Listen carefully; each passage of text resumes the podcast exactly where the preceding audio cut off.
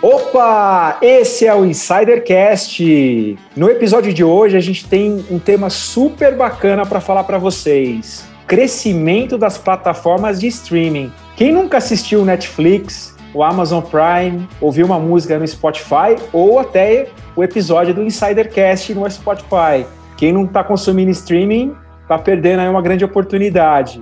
E esse mercado ele é tão, tão grande que 98% dos usuários na internet já consomem esse tipo de conteúdo. E o mais interessante de tudo isso, 73% deles afirmam que o consumo aumentou durante a pandemia. O mercado em franca expansão. Mas afinal, qual que é o futuro desse mercado de streaming? Como que vai ser a monetização dos produtores de conteúdo, das agências e dos anunciantes? E para bater um papo com a gente, a gente tem aqui um convidado, Ricardo Krutz. Ele é administrador e possui larga trajetória na área de comunicação e marketing, com foco em branding, experiência do consumidor, CRM e eventos, além de especialista no mercado de streaming e idealizador do Zoom TV, uma plataforma de streaming que tem previsão de lançamento ainda nesse primeiro trimestre. Ricardo, seja muito bem-vindo ao Insidercast. Obrigado, vai ser, vai ser incrível bater o papo com vocês. E a gente aqui tem os nossos companheiros de mesa. Finalmente, Bárbara voltou de Aspen, passou um mês lá em Aspen e largou eu e Cleito aqui na, na apresentação do Insidercast. Seja muito bem-vinda, Bá. Oi, Fá. Oi, Cleiton. Ricardo, seja bem-vindo. Oi, Insiders. Não, eu não estava em Aspen. Ah, eu estou de mudança. Mas vamos lá, estou indo para outros rumos ainda melhores. Cleiton, como é que tá aí? Oi, Bar. Oi, Fábio. Oi, Ricardo. Seja muito bem-vindo. Muito obrigado por aceitar nosso convite. É, foi complicado essa temporada você, com você em Aspen, mas a gente sobreviveu, né? Então, graças ah, a Deus você voltou. Eu sei que eu sou assim, inesquecível. eu sei que eu faço falta. Mas estamos aí novamente. E já engatando a primeira pergunta aqui do nosso bate-papo. Ricardo, qual que é o conceito do streaming. Para quem não conhece, para quem ainda não entende, explica para a gente, por favor, e por que, que esse mercado cresceu tanto em 2020? Foi só devido à pandemia mesmo, ao distanciamento social? Ou a qualidade dessa tecnologia teve outros atributos aí que trouxe para o mercado consumir um pouco mais? Bom, streaming é, é do, partindo do conceito básico da palavra, vem de transmissão, né? Então, é, todo o, hoje a gente conceitua streaming como tudo aquilo que é transmitido, principalmente áudio e vídeo, de forma contínua e sem corte, né? Não é algo que eu faço o download no meu computador para depois experimentar ou no meu celular para depois experimentar, mas tudo aquilo que da ponta que oferece aquele conteúdo até a ponta que consome, que isso é uma transmissão ininterrupta. Então, hoje a gente fala aí dos principais é, é, players de streaming, são as plataformas de vídeo e de música, né? Então tem YouTube, Netflix, Spotify, Deezer, Apple Music, enfim. Mas basicamente são esses os, os, os, players que, que exploram o streaming, ou os maiores que exploram o streaming. Com relação a, ao crescimento disso, eu acho que tem vários fatores, né? Eu acho que a pandemia, claro, foi um acelerador. Eu acho que para muitas evoluções na vida né, de todo mundo. Home office e outras coisas que eram tendências, mas tendências muito lentas em sua evolução, o streaming da mesma forma. Eu acho que nos Estados Unidos já era algo muito mais consumido, no Brasil começou com o YouTube e algumas plataformas de música, mas a aceleração ela tem uma, uma base tecnológica muito importante que é a velocidade da internet. Né? Eu acho que o primeiro grande facilitador disso foi a, a, a aceleração da velocidade e os pacotes de dados sendo flexibilizados inclusive com, com bandas é, é, gratuitas para alguns desses aplicativos. Então, eu acho que era um, com certeza era um caminho sem volta e a pandemia com certeza acelerou e deixou tudo, tudo muito mais intenso na, na vida de todos aqui no Brasil. É, Ricardo, fazendo um pequeno paralelo aqui, a gente teve uma entrevista recentemente com a diretora da Nissin, né? E a gente falou sobre geração Z. E até fazendo um paralelo com o que o Fábio falou anteriormente, que 98% das pessoas hoje consomem streaming, né? Eu acredito que da geração Z, 100% consome streaming, hum. né, consomem conteúdos em streaming. Eu que sou milenal, eu tive um pouco da época analógica, então eu tive também um pouco da época de fazer download de tudo é, fazer download de seriado, fazer download de filme. Eu lembro que quando a banda larga chegou aqui no Brasil, foi mais ou menos em 2002, 2003, mas acho que só foi difundida mesmo em 2004, 2005, a velocidade de upload era 30 kbps. Assim, e propaganda sensacional do Speed, você vai baixar tudo, etc, etc, né? E demorava, sei lá, horas e horas para baixar um filme, né? E a gente achava sensacional aquilo. Então acredito sim que, como você disse, que a velocidade de internet influencia muito, né, no consumo de streaming, até porque as plataformas só começaram a realmente crescer quando a gente teve velocidade. Por exemplo, o YouTube ele tem muitos e muitos anos, e só começou a tomar corpo realmente quando a gente parou de ver. A gente começou a ver vídeos na internet sem travar, sem carregar a gente conseguia ver ele completo na íntegra. Só fazendo um paralelo aqui. A minha pergunta aqui é a seguinte, né? Eu quero entrar um pouco no tema dos custos que, esses, que essas plataformas de streaming têm. Porque 98% das pessoas usam. Eu acho que pelo menos 80% das pessoas usam mais de uma plataforma. Então, o Spotify. Cara, é que assim, eu sou velho, vou ter que falar a verdade aqui. Eu também. E para mim, é, então você vai, você vai entender um pouco. Para mim ainda é muito estranho eu ter que usar uma plataforma de streaming para ouvir música. Eu sou a pessoa analógica, eu baixava música, eu baixava o CD da banda, né? E, mas hoje eu já estou adaptado a isso. Então, por exemplo, tem pessoas que vão usar é, plataformas é, de streaming de música, como Spotify, Deezer. Tem pessoas que vão usar essencialmente para ver os seriados, é, seja Netflix, na Amazon Prime, no Google Play. Tem até a plataforma do YouTube agora que eles meio que dão alguns seriados e também tiram a propaganda. Com tanta variedade assim, eu fico, eu fico aqui minha pergunta do seguinte, né? Isso vai começar a pesar no bolso do brasileiro uma hora. Se já não tá, não tá pesando, né? Que existem até pessoas que dividem a Netflix para não ficar tão pesado. Minha pergunta é a seguinte: é possível que esse mercado fique insustentável no longo prazo pelo valor que as plataformas de streaming cobram? Eu acho que ótima a tua pergunta. Na verdade, isso é uma das, das nossas crenças com relação à evolução desse mercado. Hoje, na Inglaterra, já existe um movimento, é, é, inclusive notícias e artigos falando do peso das assinaturas. Então, basicamente, a gente está entrando num momento em que se eu tiver, se eu quiser ter conteúdo, ou se eu quiser ter acesso a todo o conteúdo que eu gostaria de ter, eu acabo assinando, sei lá, pelo menos meia dúzia de, de assinaturas. E isso acaba voltando a ser, ou, ou chegando muito muito perto de ser uma assinatura de TV a cabo de anos atrás. Aquela negócio que quando eu me lembro, talvez eu seja muito próximo ou, ou contemporâneo teu, eu me lembro na época que a gente tinha, tinha que ter dois pacotes de TV a cabo em casa para ter acesso aos canais que a gente gostava. Então tinha uma operadora que tinha Telecine, Sport TV e não sei o que, e a outra que tinha HBO, ESPN, não sei o que mais. Então a gente assinava dois e ainda tinha umas gambiarras atrás da TV que a gente tinha uns pinos, uns negócios para mudar, para trocar de uma TV a cabo para outra. E eu vejo que, que isso é um ciclo, mas um ciclo que tem sido, é, é que tem uma lacuna que tem sido negligenciada. Então, basicamente, a gente está falando de receita recorrente desde então, né, mensalidade para ter os serviços para eu acessar um monte de coisa que eu não quero ver. Né? Então, por mais que eu queira ver lá X seriados, X conteúdos, X filmes, eu não, eu não me interesso por tudo aquilo. Então, no longo prazo, a tendência é que esses modelos não se sustentem. Vai sempre vir alguma coisa se vendendo como melhor, como maior, como enfim, ou vem a concentração de mercado, que foi o que aconteceu com a TV a cabo. Né? A gente tinha, digamos, duas grandes, pelo menos na minha época, na minha cidade, eram duas grandes empresas. Quando uma ficou muito maior que a outra, ela conseguiu derrubar a exclusividade de HBO e ESPN, puxar esses canais para cá e a outra acabou morrendo. Né? Então, o que, eu, o que eu vejo é que a primeira tendência é que, obviamente, plataformas vão morrer, né? a gente não sabe quais, mas o, o com certeza quem começou primeiro ou quem está maior tem mais chance de perdurar. Mas o, o, o modelo ainda, para mim, é um pouco é, irracional. Irracional se a gente estiver olhando para o cliente. Se a gente estiver olhando para a plataforma, é incrível eu cobrar por aquilo que o cara não quer assistir, eu ter alta rentabilidade, etc. Isso é incrível.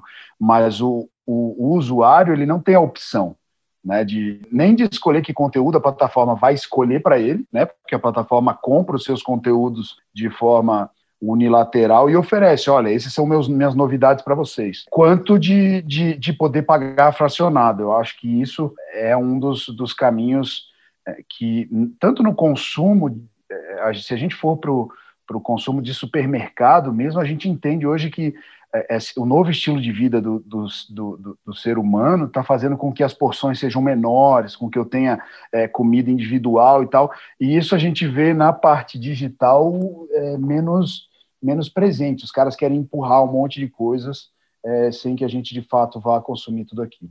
E olha que interessante, está complementando aqui o que, tudo que o Ricardo falou. Se você for assinar todos os pacotes Netflix, Amazon Prime, HBO, Globoplay, Apple TV, Disney Plus, Spotify, YouTube, dá o total de R$ 3.400 por ano. São três salários mínimos. É 20%, 26% da renda mensal de um brasileiro médio. É muito dinheiro, gente. Por isso que eu falei para o Cleiton, deixa de investir em Bitcoin, coloca o teu dinheiro na Netflix, nas ações da Netflix, dá mais dinheiro. Agora, partindo para o campo dos produtores de conteúdo, que é uma parte que nos interessa aqui no Insidercast. O que é remuneração que é feita para o conteúdo, tanto no YouTube, quanto no Spotify, no Apple Music, no Google Play, na Pandora e outras plataformas, é muito pequeno. Assim, questão de centavos por milhares de visualizações. Ricardo, você enxerga uma luz no fim do túnel tanto para produtores de conteúdo, quanto para as agências de publicidade, para quem produz, para essa massa de trabalhadores chamado comunicadores, como a gente aqui do Insidercast. Há uma luz no fim do túnel nesse, dentro desse projeto? Ah, há sim. É, na verdade, eu não, eu acredito que, que a luz do fim do túnel ela não está no que a gente tem visto hoje à disposição dos criadores de conteúdo. Na verdade, todo mercado que ele se acumula, ele se concentra muito na mão de, de poucas pessoas, ele se torna menos inovador. Apesar de várias empresas se, se, se intitularem extremamente inovadoras, elas inovam sem que isso é, reflita ou resulte em distribuição de receita. Né? Então, a concentração de receita é muito nítida na mão de poucas plataformas. Falando, inclusive, de, de vocês, é, podcasting, na maioria dos lugares, nem remunerado é. E, e, e, vamos falar a verdade, os podcasts são os, os, os, conteúdos, ou alguns dos conteúdos de maior valor agregado que tem nessas plataformas. Né? É conhecimento de verdade, é, é desenvolvimento pessoal e assim por diante.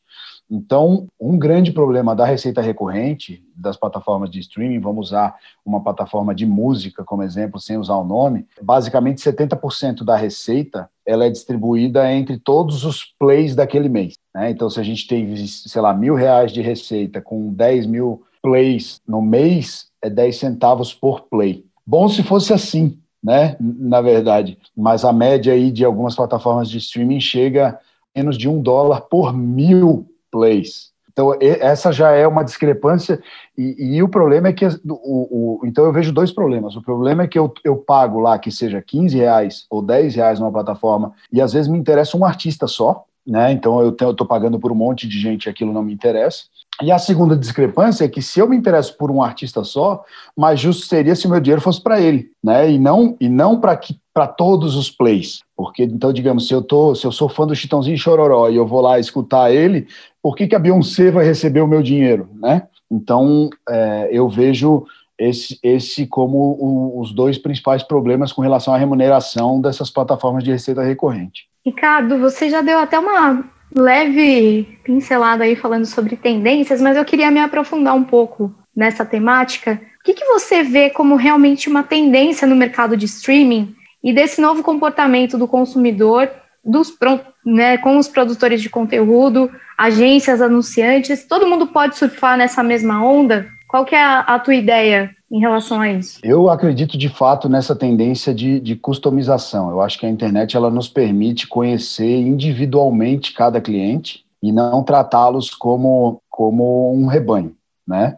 Então, quando eu entro numa plataforma de streaming de vídeo gratuita, né, baseada em advertising, como a gente tem uma grande na plataforma, e eu vou lá e eu sigo alguns canais, teoricamente definindo aquele como, aqueles como os meus favoritos. Mesmo assim, eu sou impactado por um monte de coisa que não me interessa. Para mim, ali tem um problema que é um problema de eu não de, de a preocupação com o usuário final deixar de ser a prioridade da plataforma né? A gente tem uma, uma série que eu sempre, eu sempre converso com o pessoal da minha equipe, aquela, é, eu acho que em português é dilema social, mas enfim, é social dilema que tem no Netflix, que fala dessa, das questões todas de, de publicidade associada a todas essas plataformas que existem por aí e pessoas que trabalharam lá dentro preocupadas com esse, esse comportamento que eles próprios criaram de manipulação das massas para que eles retornem inúmeras vezes à plataforma, para que eles possam ser impactados por mais e mais publicidade. Esse é um vício que foi criado é, e, e, basicamente, a gente não tem mais pessoas vindo à plataforma pelo conteúdo que ela se interessou, se interessa em assistir, mas sim por uma estratégia algorítmica que vai enviar sinais de vida para eles, para que eles voltem e às vezes até para não assistir nada que interessa só para ser impactado por mais uma, duas, três publicidades. Então, eu acredito que essa customização de conteúdo passa por devolver ao usuário o controle daquilo que ele que só ele quer assistir. A gente pode sugerir isso, mas é, é, sugerir alguns conteúdos, mas essa sugestão ela tem que estar separada é, em algum lugar que ele diz assim, não, eu vou ver o que, agora querem me sugerir, não ficar empurrando é, entre vídeos que eu escolhi é, conteúdos que estão sendo impulsionados ou por algum motivo é, oferecidos. Então, eu acho que a internet nos dá, né, concluindo aí a, o raciocínio, ela nos dá a capacidade de customizar ao ponto de que o, o, usuário tem uma experiência muito mais atraente e prazerosa do que as plataformas oferecem hoje. É, Ricardo, você está para lançar a sua plataforma de streaming, né, a Zoom TV, é, que chega no mercado com uma proposta inovadora de monetização, tanto para produtores de conteúdo quanto para agências, tanto para anunciantes, né?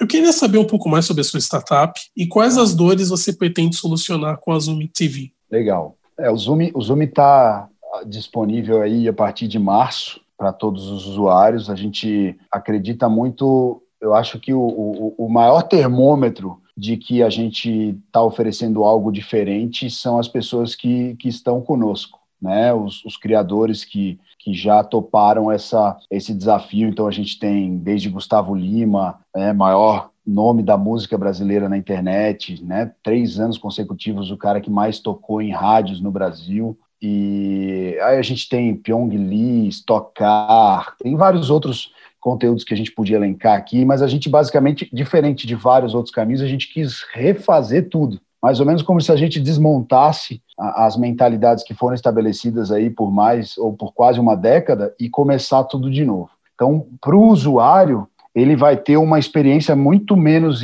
interrompida, né? não existe publicidade na frente do vídeo, não existe é, publicidade de 30 segundos, de um minuto, são todas publicidades bem curtas, é, é, esporádicas, nada muito é, é, invasivo, e a gente está devolvendo aos usuários a possibilidade real de interagir com as pessoas que ele admira. Então, existe, para isso, obviamente, vai haver um, um pagamento, né, que é um pagamento para ativar as funcionalidades de interação, não é um pagamento por interação, como existem alguns aplicativos aí, ou vários aplicativos pelo mundo para tu comprar vídeos, comprar respostas e tudo mais, mas é, é, esse pagamento ele tem dois objetivos. O primeiro é de filtrar a sujeirada da, da, das redes, né? Troco o like, sigo de volta, haters, é, não fala com ele não, me segue lá no meu canal e, e, e várias outras in, in, é, é, intromissões. Então a gente quer de fato gerar um ambiente saudável para que tanto a pessoa possa enviar, que realmente quer interagir, possa enviar suas perguntas e suas mensagens para os canais, quanto os canais do outro lado tenham muito menos tentativas de interação para que eles possam responder. Então, isso é para o lado do, do, usuário. Mas para o lado do criador, a gente criou três maneiras. Basicamente, a gente reuniu aquilo que estava espalhado. Então, hoje, a, a, mecânica basicamente é: eu uso lá duas, três redes sociais que eu tenho para jogar o tráfego para outro lugar, para ver se lá eu monetizo alguma coisa. Né? Seja um Hotmart, seja um YouTube ou Spotify, enfim é, a gente botou tudo no mesmo lugar. Então, a gente tem as ferramentas de interação e monetização no mesmo lugar. Quais são as de monetização? Interação. Então, quanto mais o canal responder seus fãs ou seus seguidores, mais ele ganha, né? E tem uma mecânica para isso. A segunda é publicidade, e aí a gente tem três grandes diferenças das plataformas atuais. A primeira é o formato, a nossa publicidade é só de 10 segundos e não pula. Então, por não pular o anunciante, é sempre visto até o final. O criador sempre é monetizado. A segunda característica é o preço, e aí a gente quis, de fato, não ter o controle e a, e a, e a mão é, é, nisso. O preço quem define é o dono do canal. Então, vamos dizer que eu sou a maior referência de Rolex do Brasil. Rolex eu nunca vou ter um milhão de seguidores, mas eu vou ter talvez 10 mil, 5 mil, 15 mil com poder de compra absurdo. né? Então, a minha publicidade ela tem que custar muito mais caro. Ela pode custar um real, dois, três, cinco, talvez dez reais por visualização, se eu tiver um poder de compra interessante. Enquanto um Gustavo Lima do outro lado tem milhões de visualizações e pode cobrar 10 centavos, 15, 20, 30. Mas por que, que o preço fixo definido pelo canal é importante? Primeiro, porque a gente acaba com aquele aquela nuvem cinza de saber quando eu estou comprando uma campanha, quantos views eu vou ter. Né? Hoje, quando tu compra uma campanha, eles vão te dizer, ah, tu vai impactar de 18 mil a 39 mil pessoas. Por, por curiosidade, normalmente fica bem mais perto do 18 do que do 39. E a gente nunca sabe quanto. Com preço fixo, o anunciante sabe exatamente quantos plays ele comprou na hora da compra. E o usuário, ele começa, o, o canal, ele começa a saber exatamente o quanto ele vai ganhar. Né? Se, eu cobro, se eu cobro 10 centavos por view, eu vou ter 10 mil views. Se eu conseguir ocupar a minha grade toda com anúncio, eu já sei que eu vou ter mil reais de faturamento no canal. Diferente das plataformas que a gente acaba recebendo, sabendo quanto vai ganhar depois que eles nos pagaram. Que aí talvez eles te mandem um relatório dizendo: esse mês eu quis te pagar assim. Então, com relação à publicidade, tem esses dois aspectos. E o terceiro é que a gente paga a comissão, aí falando um pouco do, de agências, mas não só de agências. Hoje, nenhuma plataforma, a não ser contratos extremamente é, é, esporádicos de, grande, de grandes agências de publicidade, nenhuma plataforma paga a comissão. Basicamente, o que uma agência de publicidade faz é cobrar do cliente um valor, um percentual sobre o montante de publicidade que, que ele está investindo né, como a sua remuneração por, por administrar a campanha. O Zoom paga 10%, esse 10% pode ficar para o próprio Zoom, se a gente vende através da nossa equipe de ad sales, pode ficar para o próprio criador de conteúdo, então vamos dizer, lembra das blogueiras de, de anos atrás que, que iam nos shoppings e faziam é, parceria com as lojas do shopping, look do dia, presença VIP no coquetel, etc.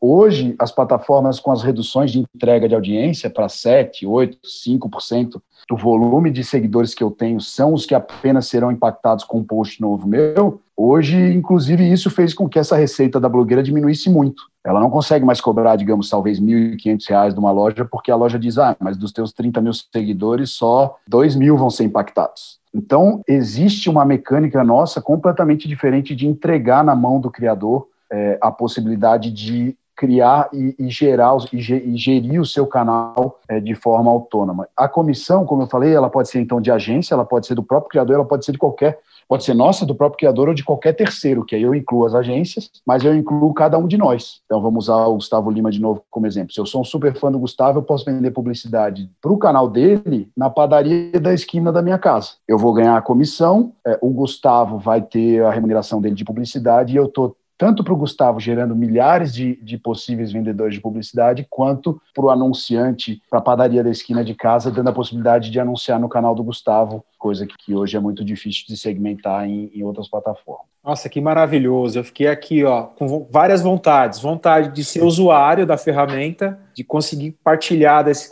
de todo esse conteúdo e como produtor de conteúdo fazer parte aí dessa, dessa rede. Depois a gente vai conversar, hein, Ricardo. Quero Bora. a gente quer estar junto nessa.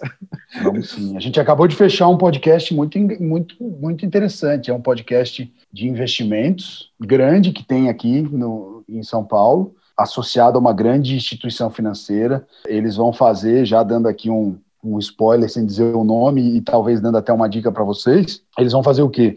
O podcast gravado, o áudio, eles vão continuar é, oferecendo na plataforma de áudio é, X e na nossa de vídeo, mas o dia da gravação eles vão transmitir ao vivo pela nossa plataforma, cobrando o pay-per-view. Então, quem quiser ver antes de todo mundo assistir ao vivo, eles vão cobrar pay-per-view, que essa é a terceira funcionalidade de monetização nossa, que a, a pessoa pode cobrar pay-per-view através de micropagamento, de, que, é, que é o contrário da receita recorrente. Então, na verdade, o cara paga poucos centavos ou reais apenas por aquilo que ele quer assistir. Então, quem, quem não tiver com paciência de esperar o podcast ficar pronto, pode assistir a gravação pagando pay-per-view ou então assiste um mês depois gratuito na plataforma de, de áudio streaming. Você pretende também colocar alguma coisa semelhante ao Super Chat que tem no YouTube? Ou ainda não está no seu radar isso? A gente.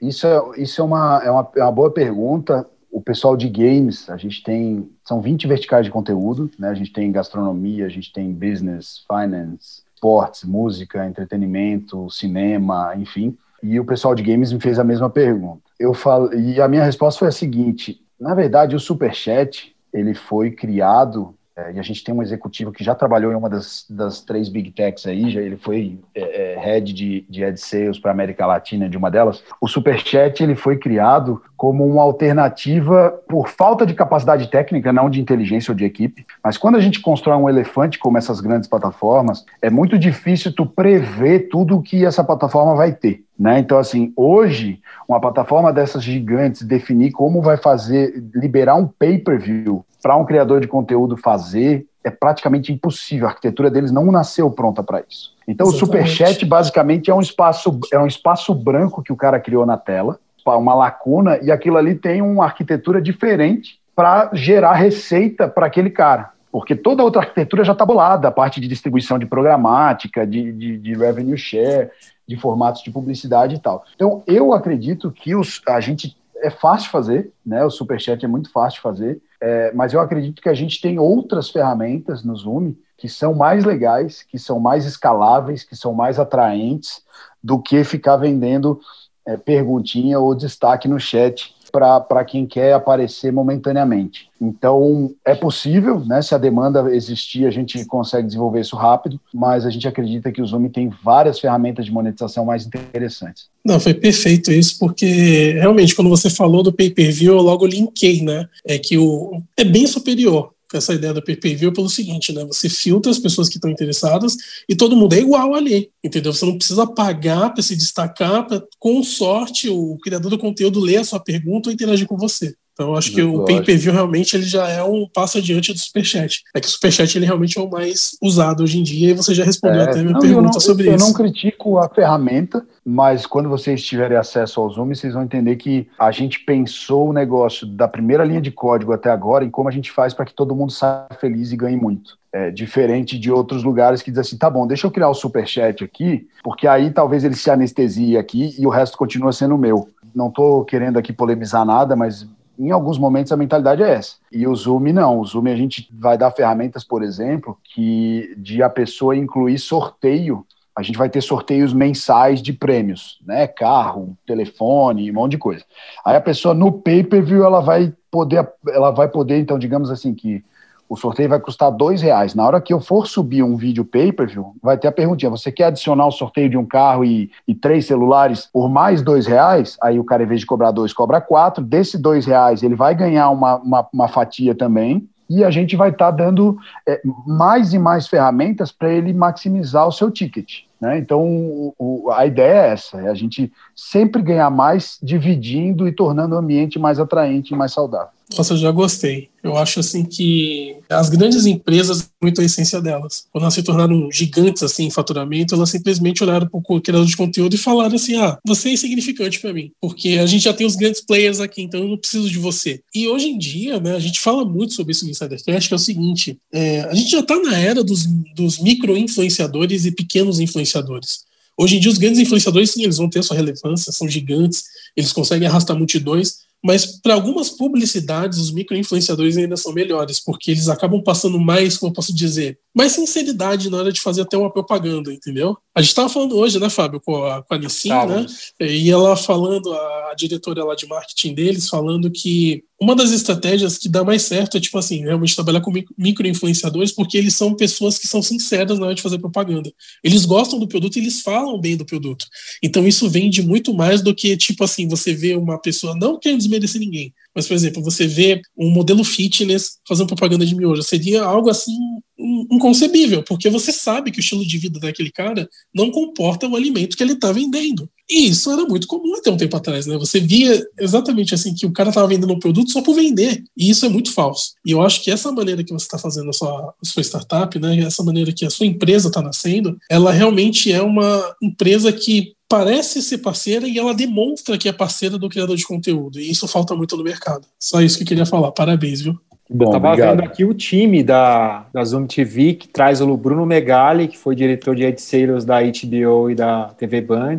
O Caio, do ex-Red Bull, especialista em marketing digital. Muito bacana. O time já nasce um time de peso, né, para esse lançamento. É, além, além disso, tem o, o Alessandro, que era head de de ad sales do Google para América Latina.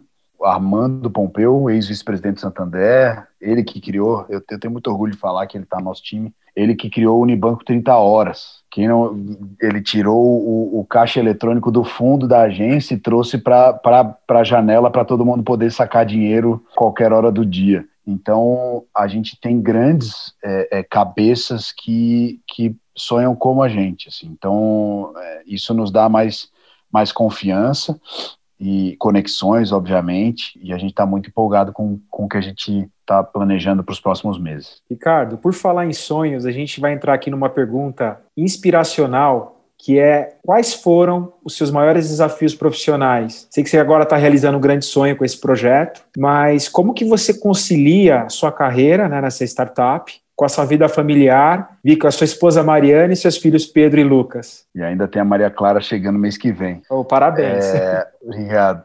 Então, eu já, eu já, já criei né, alguns negócios, eu tive empresa de eventos, marketing promocional, esse foi o início da minha carreira, mais ou menos uns 10 anos. Depois eu virei executivo de, de segmento de luxo de uma multinacional aqui, tive empresa de consultoria e, e, e criei o Zoom conciliar com a família é uma questão de princípio, né? Eu acho que não é nenhuma questão de, de tempo. Eu acho que o tempo é um ativo que a gente não pode investir só nos negócios. Então, eu, eu sempre digo, quando eu comecei o Zoom anos atrás, a ideia, o planejamento, parece, vocês vão ver, é, parece tudo muito simples, mas tem uma arquitetura absurda por trás. É, a lapidação do produto, do modelo de negócio demorou um tempo, enfim. Mas eu, eu basicamente acordava cedo e, e ia me organizando. Hoje eu acordo duas, três horas mais cedo do que eu acordava antes, né? Então hoje eu cinco, cinco e meia da manhã eu estou de pé para que eu não arranje a desculpa de que falta tempo para estar com a minha família, né? Então eu começo mais cedo,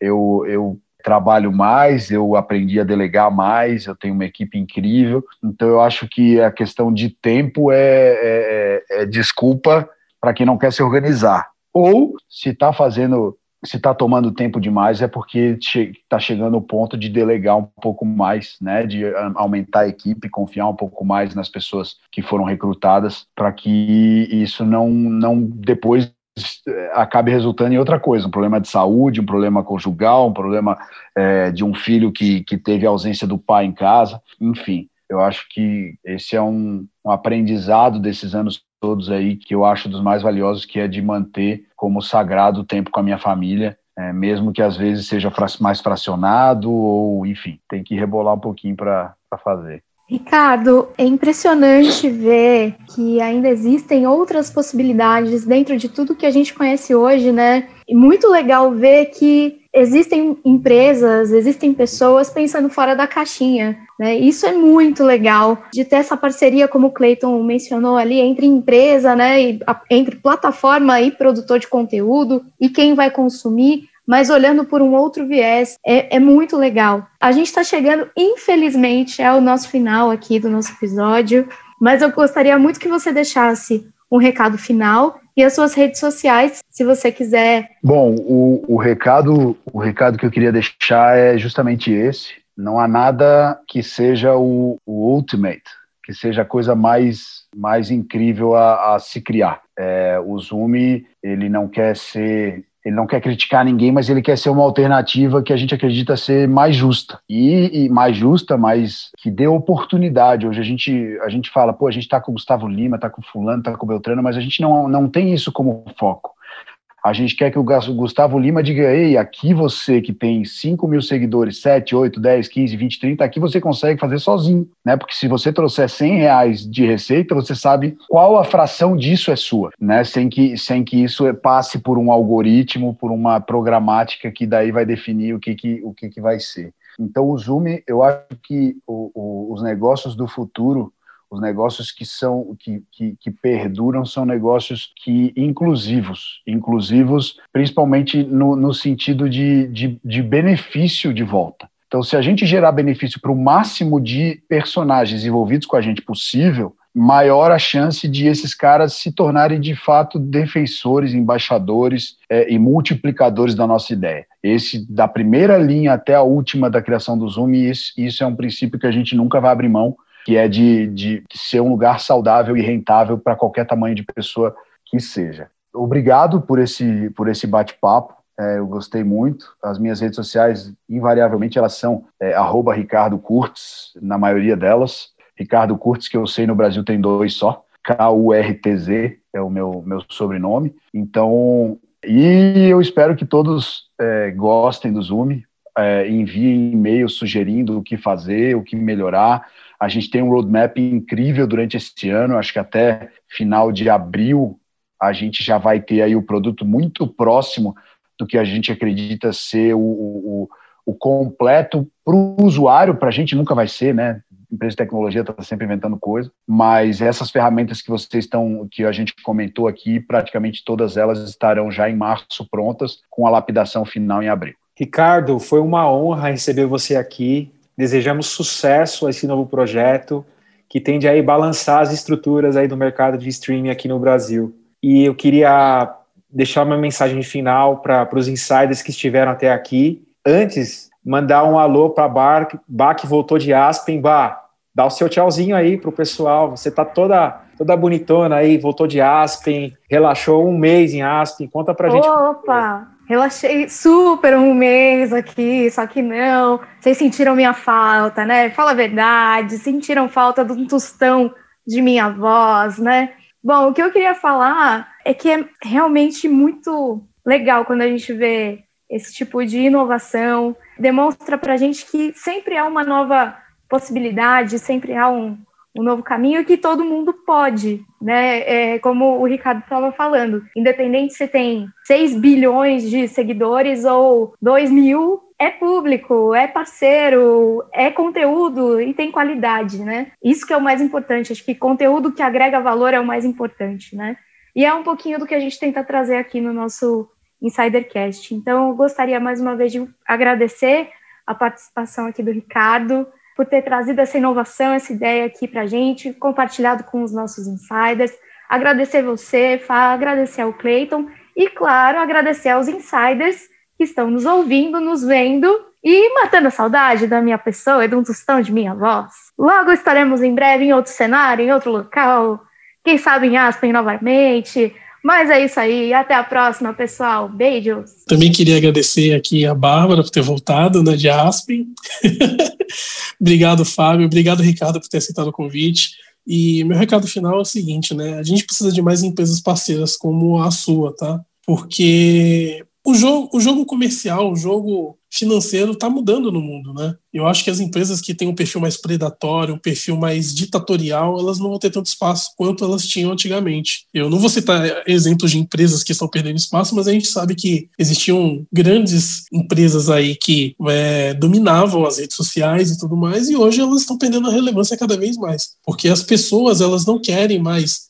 Eu acho que a pandemia foi um, um fator infeliz que aconteceu no mundo, mas que foi um divisor de águas que acelerou muito o processo de tecnológico e também, como posso dizer, até uma, a, mentalidade das pessoas pelo seguinte, né? Antes da pandemia, as pessoas queriam seguir grandes pessoas, queriam ver grandes lives e tudo mais. E hoje em dia as pessoas elas não querem mais isso, elas querem realmente interagir de maneira sincera com essas pessoas. E as redes sociais, as mais antigas pelo menos, elas ainda são meio proibitivas nesse sentido. Você não pode chegar no, no Gustavo Lima ou numa outra pessoa, numa rede social grande e se conectar com essa pessoa de maneira tão fácil. Mas em redes sociais mais recentes isso é possível. E essa, eu acho que esse vai ser o tom daqui para frente, tanto nas redes sociais quanto para as grandes empresas elas precisam ser mais humanizadas e precisam sim ser sinceramente mais próximas das pessoas, tanto dos consumidores quanto dos parceiros que estão com elas. Então, parabéns, Ricardo, viu? Muito obrigado novamente por você ter aceitado o nosso convite. E agora é com você, Fábio. Pô, vou fazer os reclames aqui depois da volta de Aspen da Bárbara,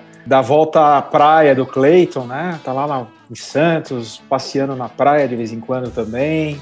Só na alegria. Se o insider chegou até aqui, porque ele gostou do conteúdo. Então, se ele gostou, o que tem que fazer? Compartilhar com a galera. Compartilha com a galera. Segue a gente no Instagram, se você ainda não segue, no InsiderCast. Segue também a gente no LinkedIn. Sim, a gente está no LinkedIn, InsiderCast também. E para não deixar de ser repetitivo, segue a gente também no YouTube, InsiderCast. E também interaja com a gente no e-mail, que é o contato arroba insidercom.com. Manda sua dúvida, sua crítica, sua sugestão, que a gente está junto. Então eu vou nessa, pessoal. Vamos desligar a nave aqui do, do Insider e fui!